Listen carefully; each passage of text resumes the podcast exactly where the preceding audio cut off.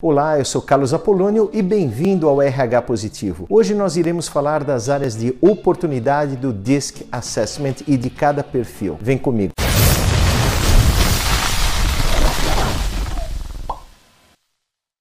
Se você ainda não teve oportunidade de ver os postings e os vídeos sobre o DISC desta semana, visite o meu Instagram. No vídeo de hoje estaremos abordando as áreas de oportunidade de cada um dos perfis. Esta informação também será valiosa para os donos de companhia, donos de instituição de ensino que me seguem, porque eles poderão prestar mais atenção na hora de contratar um funcionário, dependendo do seu perfil versus a posição que vão ocupar. Existem perfis melhores e que se ajustam melhor a certas certas posições dentro de nossas empresas. Vamos começar com o estilo dominante, ou D. Por tudo que já falamos sobre este estilo, você poderia pensar de que uma pessoa D se ajusta muito bem a uma área comercial. Não necessariamente dependendo do tipo da área comercial, uma pessoa D não necessariamente pode ser a pessoa ideal. Se for um modelo de hunting, ou seja, um vendedor que está buscando novos clientes e passando a outros farmers para dar seguimento às contas, pode ser que o estilo D seja bastante interessante. Porém, se estamos falando de manter clientes a longo prazo, manter clientes satisfeitos, talvez o estilo D não seja o ideal. Para esta área comercial onde estamos tentando tentando manter os clientes, um D pode não ser a melhor resposta. Pode lhe faltar paciência, empatia e também o seu medo de perda de controle da situação pode fazer com que os clientes não se adaptem a este estilo. Falando agora dos Is ou influenciadores, tendo a sua tremenda capacidade de persuasão e convencimento, poderíamos naturalmente assumir que seriam pessoas muito boas para áreas de customer service, serviços ao cliente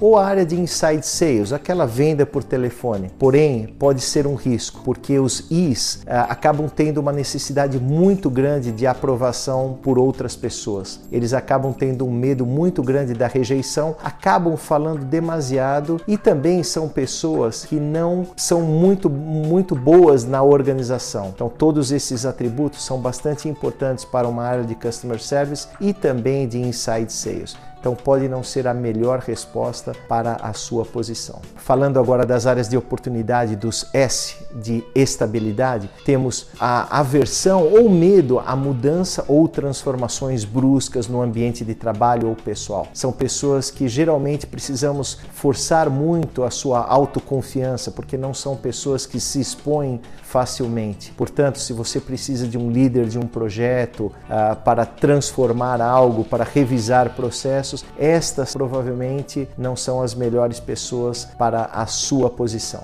Finalmente chegamos às áreas de oportunidade de um C ou conformidade. Estas pessoas têm um medo enorme de estarem erradas e, portanto, são de certa forma controladores. Eles também vão não reconhecer o sentimento de outras pessoas, já que são totalmente voltados em tarefas ou dados. Portanto, também devemos tomar o cuidado de colocar estas pessoas quando o assunto é influenciar uma grande mudança na corporação através de sentimentos positivos, etc. São pessoas que também se expõem muito pouco e dificilmente você conhecerá o que realmente estas pessoas sentem. Você pode estar se perguntando, então nenhum estilo serve para estas funções que foram mencionadas? Bem, lembre-se que este vídeo tem este objetivo, mostrar as áreas de oportunidade e por isso acabei dando exemplos de que não serve para uma área comercial ou para uma área de serviço ao cliente. Todos os perfis têm as suas áreas de fortaleza, como já falamos em vídeos